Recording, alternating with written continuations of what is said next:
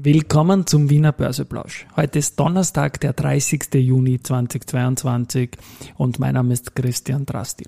Heute geht es unter anderem um Demel und Demel und einen 24. und 25. Geburtstag.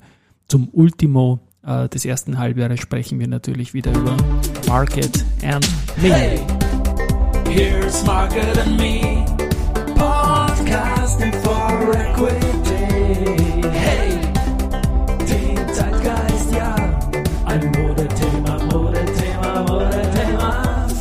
Die Juni-Folgen des Wiener Börseplausch sind präsentiert von Wienerberger und dem WSS Aktien Österreich Fonds und die Börse als Modethema. Naja, äh, von den Umsätzen her, den Handelsvolumina, ja, da hat die Wiener Börse deutlich zulegen können gegenüber dem Vorjahr. Von der Kursentwicklung, nein, es geht weiter nach unten. Jetzt am Ultimo schaut es gar nicht so schön aus. 1,82 Prozent runter jetzt, als ich das hier spreche, gerade um äh, was haben wir, 12.04 Uhr ist es jetzt gerade, sind wir sogar 2,1 Prozent jetzt schon im Minus und bei nur noch 6.069 Punkten. Das heißt ein Minus von 23 Prozent year to date im ATXDR, der ATX selber 27 Prozent im Minus. Und das sind natürlich Geschichten, die man sich nicht wünscht, aber es gehört zum Investmentleben dazu.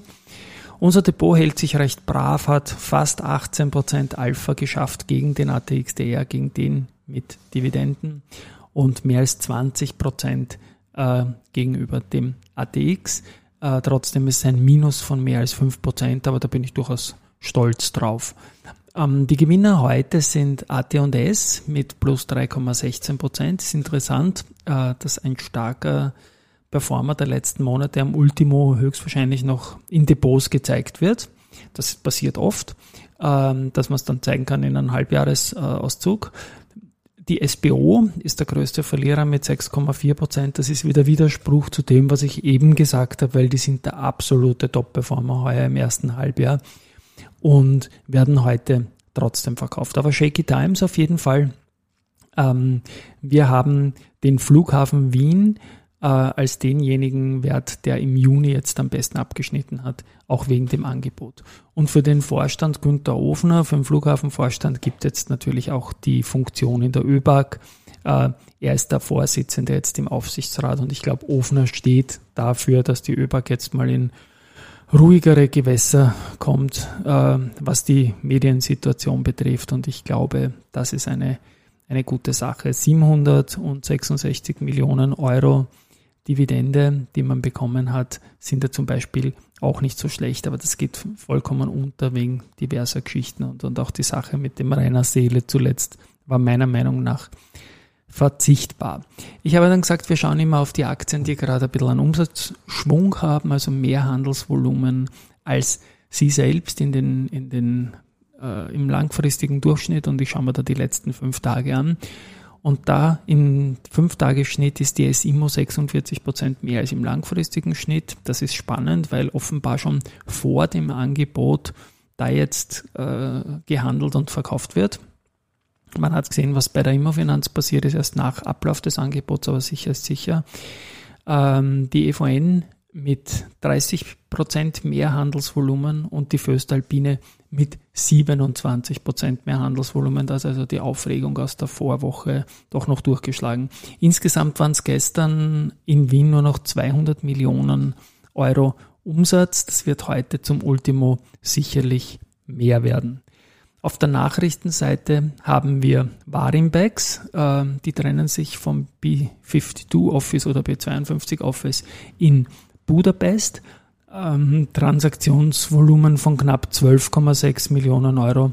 Eine gute Sache. Wiener Berger kauft jetzt fast schon so viel, Verzeihung, wie die andere jetzt. Und zwar diesmal die Meier Dachkeramik GmbH in Niederbayern.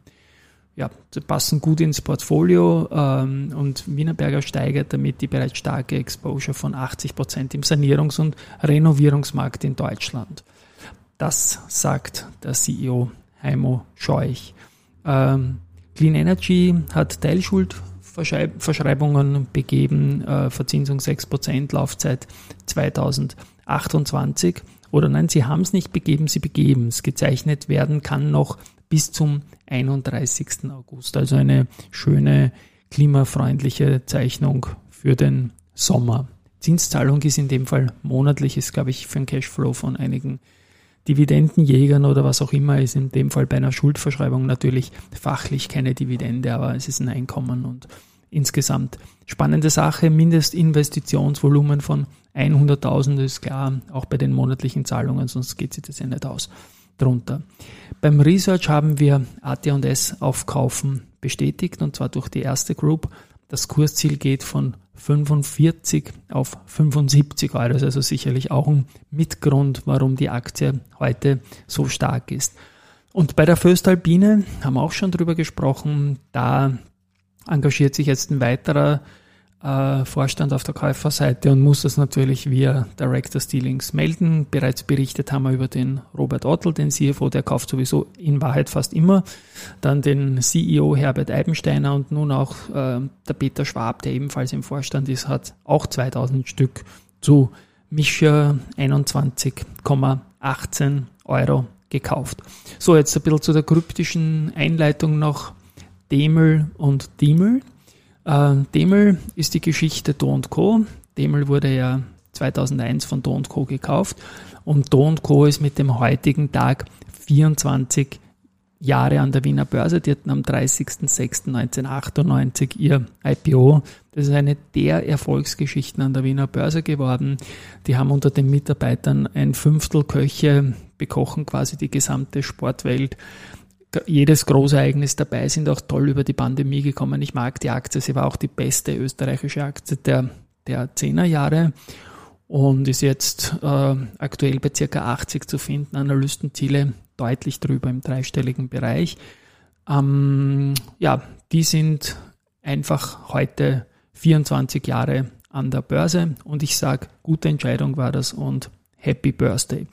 Und dann äh, gibt es dann noch Demel mit kurzen, also das zweite E fehlt, Demel. Und zwar, man kennt ja den, den Max Demel vom, ähm, vom Naturaktienindex NX25 und Ökoinvest. Und mit seinem Naturaktienindex NX25 hat er jetzt 25-jähriges Jubiläum. Ist ja witzig, der Index heißt NX25, hat aber natürlich mit 25 Jahren nichts zu tun, aber er wird jetzt 25 Jahre. Und das ist natürlich eine schöne Sache, die man feiern muss, vor allem weil das Ding eine unglaubliche Performance hat und der Max war da wirklich ein Early Bird. Und er hat auch einen Sohn, der heißt Tobias und der kommt jetzt auch immer stärker in die Medien. Und zwar kommt das Ganze über den großen Teich und da spiele ich kurz eine äh, Fernsehsendung in US ein, wie man Demel eigentlich ausspricht oder auch nicht. Speaking of our first guest, I see him here backstage. Uh, I think we can bring him on. Toby Demel, the director of Gaming Wall Street on HBO Max. And you said Demo. I was gonna say Demo.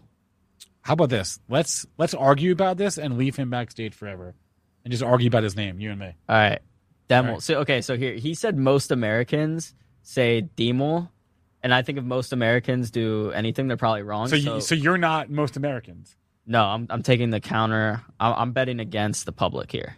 All right. Well, well let's see how Toby pronounces his demo. own name. Well,